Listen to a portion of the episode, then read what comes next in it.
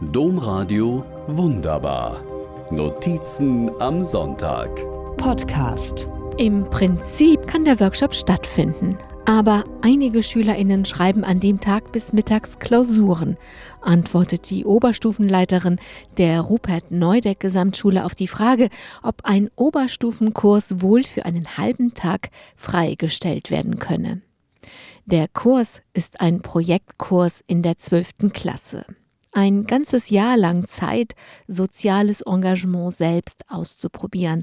Ein Projekt ganz im Sinne des Schulnamensgeber Rupert Neudeck, der auch Pate stand für das Schulmotto menschlich, mutig, miteinander.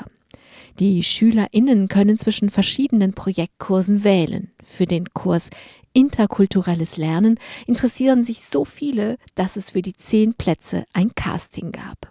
Die zehn, die es in den Kurs schafften, hatten hohe Erwartungen. Schließlich sollte der Höhepunkt eine Reise nach Ghana zu einer Austauschschule sein.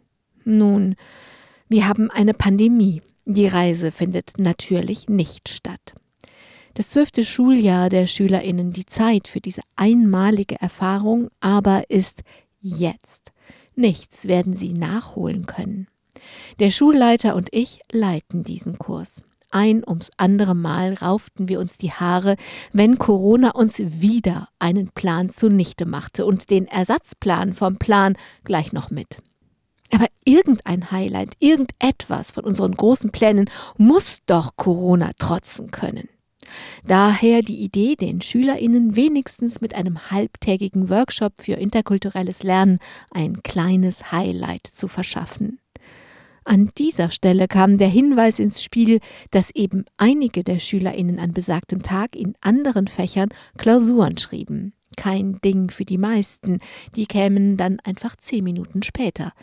Anders für einen blinden Schüler im Kurs. Er braucht doppelt so lange für eine Klausur, würde also große Teile des Highlights verpassen. Das will keiner. Schulleitung, Oberstufenleiterin, Beratungslehrerin, alle strengen sich an. Im Minutentakt treffen Lösungsvorschläge, wie der Schüler doch teilnehmen könnte, in meinem E-Mail-Postfach ein. Ich staune über so viel Einsatz, denke, wow, die Schule lebt ihr Motto wirklich. Und ich denke, Inklusion ist, wenn alle sich anstrengen, so lange bis wirklich keiner zurückgelassen wird. Schließlich fasst der Schulleiter zusammen. Am Freitag wird der blinde Schüler schon vor dem offiziellen Schulbeginn in der nullten Stunde mit seiner Klausur anfangen, kann also doch mit dabei sein. Ich freue mich und nur zur Sicherheit ergänze ich, die Trainerin kommt aber nicht am Freitag, sie kommt am Dienstag.